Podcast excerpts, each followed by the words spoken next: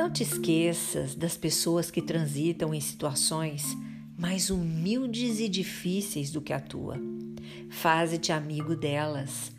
É fácil desejar compartilhar das alegrias, dos momentos de triunfo, das situações invejáveis que os outros experimentam.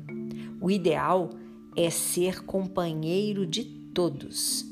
A situação financeira, o poder, a saúde e a juventude são transitórios. Converte o teu amor na mais valiosa conquista da tua vida, repartindo com todos os indivíduos. Vida Feliz com Joana de Ângeles, por Divaldo Franco.